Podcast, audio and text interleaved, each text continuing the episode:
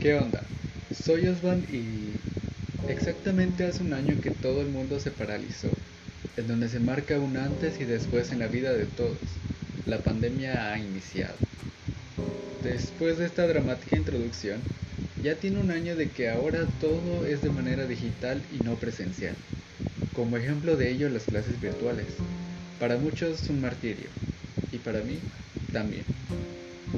Hablando por todos, ansiamos el regreso a presencial, en donde todo era un lugar feliz o bueno, hablando de la escuela, casi.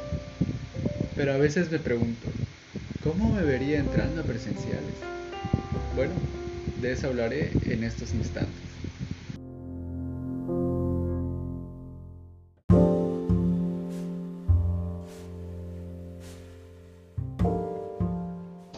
Pues bueno, me veo iniciando clases de una manera muy extraña.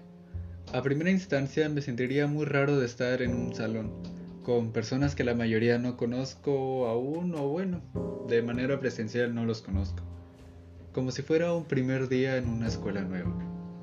Fuera de eso, igual me sentiría muy bien de estar rodeado de ellos y sentir otra vez ese ambiente al que estábamos acostumbrados a estar.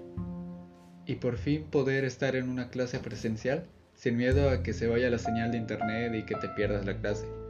Aunque no es mi caso. No porque no se me fuera el internet, sino porque pues de todos modos no entendía absolutamente nada de manera virtual. Pero al menos con sentir que estoy de alguna manera presenciando la clase, la, presenciando la clase de manera directa, me quita un gran peso de encima.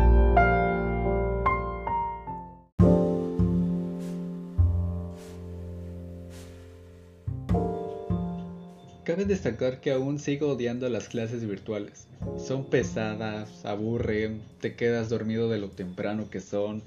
Ojo, igual mis clases en la escuela eran temprano, pero al menos durante el trayecto de la casa a la escuela se me quitaba el sueño.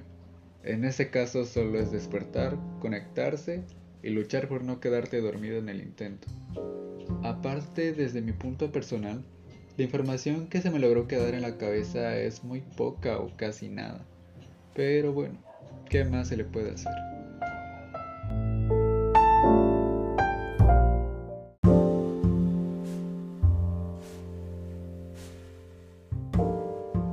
A pesar de toda esta situación, debemos reconocer que el esfuerzo de los maestros ha sido mucho, que a todos se nos hace pesado esto y a todos nos estresa, y todos esperamos volver a la normalidad muy pronto.